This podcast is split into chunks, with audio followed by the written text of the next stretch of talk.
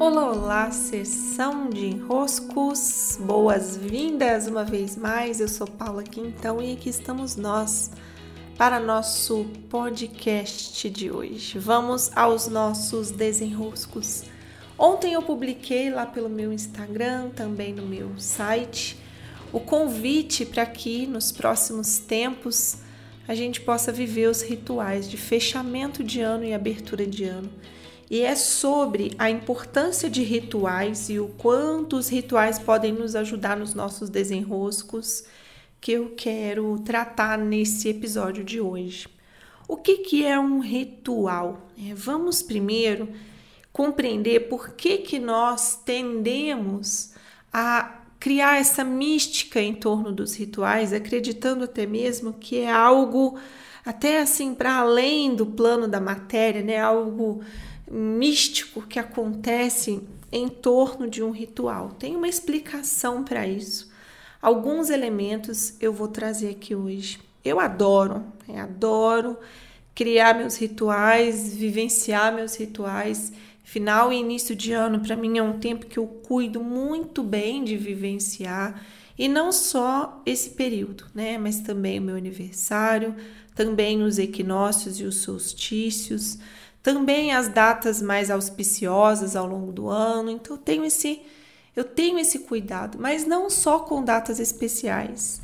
Também no meu dia a dia eu percebo que tudo aquilo que eu transformo em rituais, ou seja, que eu coloco uma certa ritualística, um rito, um movimento para aquela execução, essas coisas do meu dia a dia também ganham um traço diferente, ganham uma outra qualidade, uma outra matéria. É como se esses momentos de ritual fossem feitos de um material diferente daqueles momentos em que eu estou simplesmente vivenciando meu dia, fazendo as minhas coisas e cumprindo ali o que tem que ser feito. O ritual tem um encanto e por que, que ele tem esse encanto? Então é isso que eu gostaria de esmiuçar.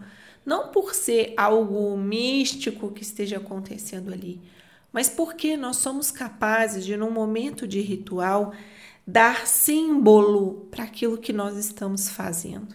Então vamos colocar, vou dar um exemplo aqui de como tem sido a minha manhã sem o meu café né? Eu até contei para vocês, tem podcasts aqui anteriores sobre essa mudança de hábito e realmente foi muito possível para mim transformar esse hábito do café, por quê?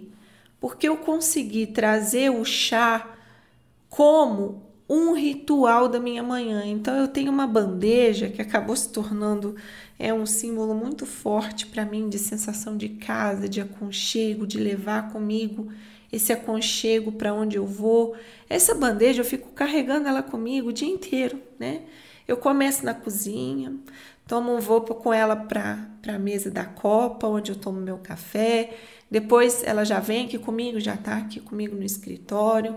Dali a pouco, se eu vou para o meu quarto, eu levo ela para lá comigo também. Se eu vou assistir TV, eu levo ela para lá também, sabe? A bandeja está circulando comigo. Acabei criando em torno do chá um ritual um ritual que fez com que esse momento tivesse para mim um estado mais atento, percepção mais apurada. E é isso que acontece quando nós vivenciamos períodos em períodos específicos rituais. O rito, ele tem uma característica muito típica dele, que é um estado de atenção a cada movimento, a cada símbolo que é usado, a cada elemento que você traz, a cada fala que é dita, a cada palavra que é pronunciada. O ritual, ele tem a força que tem por causa desses elementos simbólicos carregados de sentido que dão um significado maior do que aquele da superfície do que está se fazendo, mas para além dessa superfície, para um estado mais profundo de conexão e presença. E quando nós temos um estado mais profundo de conexão e presença, o que, que acontece? Não preciso nem dizer, nós sabemos muito bem. Quando estamos em mais presença, nós temos mais foco, nós temos mais atenção. É quase como entrar num estado meditativo de presença. E quando temos presença sobre aquilo que nos importa, mais um elemento para se somar a ter foco no que importa, a ter atenção no que importa. Então, esse período de final de ano, para mim, e abertura de ano, tem um poder muito grande que é eu conseguir olhar para os 12 meses que foram caminhados e deles fazer uma boa colheita, uma boa análise, um bom, uma boa reflexão, me debruçar sobre esses 12 meses e reverenciar o caminho que eu percorri. Isso faz muita diferença, porque mesmo que tenha sido um ano difícil, mesmo que tenham surgido pedras no caminho, mesmo que tenham acontecido muitos episódios que te né, abalaram. Também há os episódios que nos fortaleceram, que foram celebrações, que foram bem vividos, que foram vitórias. Fazer esse balanço de final de ano dá uma, vamos dizer assim, zerada. Não eh, organiza aquilo que foi produzido ao longo de um ano e eu colho, eu posso coletar. Então eu tenho muito cuidado em fazer esses rituais de fechamento. Por quê? Porque nós temos mais tendência em fazer os rituais de abertura. Ah, que bom, ano novo, vou lá comprar minha roupa para a hora da virada e preparo aquele dia 31 para o dia 1 É bom, é, é bom termos assim culturalmente essa essa coisa pelo novo, mas o novo, ele só é novo porque algo se finda, algo se conclui para que o novo tenha lugar, porque no fim das contas é continuação, né? como diz o sábio espírito de vovó Joana. Pois bem, se podemos então fazer bem os fechamentos, nós também podemos fazer melhor as aberturas. E é nesse momento em que aquilo que nos importa, graças ao contexto em que estamos, graças às coletas que foram feitas do ano anterior, eu posso dizer para os próximos 12 meses onde está o que me importa, onde está aquilo ao qual eu quero dedicar meu tempo, meu olhar, meu foco, minha atenção. E então passamos os primeiros dias do ano cuidando desse ancoramento para que nos 12 meses aquilo que nos importa fique no nosso foco, fique na nossa atenção. E fique como? Fique através de símbolos que tenham um significado mais profundo. Já é, portanto, uma âncora mais bem implantada. Eu adoro mesmo esses rituais. Eu atualizei o que faremos esse ano, nunca é igual, né, os anos anteriores.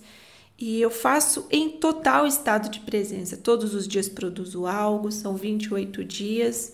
Para quê? Primeiro, porque eu vivo a minha própria conexão através de cada um desses rituais.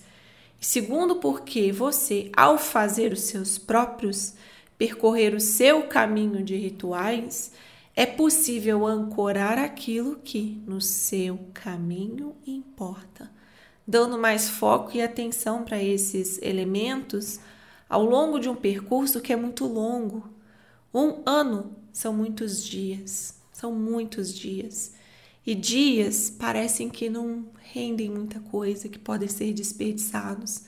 Mas a verdade é que se não cuidamos bem daquilo que vivemos num dia, no final de um ano, o que temos em mãos? Se o dia era a unidade de tempo que poderíamos executar algo do nosso grande plano para aquele ano, ou e também como consequência do nosso grande plano para a nossa vida. Um ano faz falta, um ano não pode ser desperdiçado. Fico muito feliz com esse 2021, já estou em clima de muito agradecimento, sabendo que ainda tem muito ano pela frente, mas entrar nessa fase é muito especial para mim. Que vocês também despertem esse olhar para aqueles símbolos, para aqueles rituais que vão fazer importância aí para vocês. Beijos e até!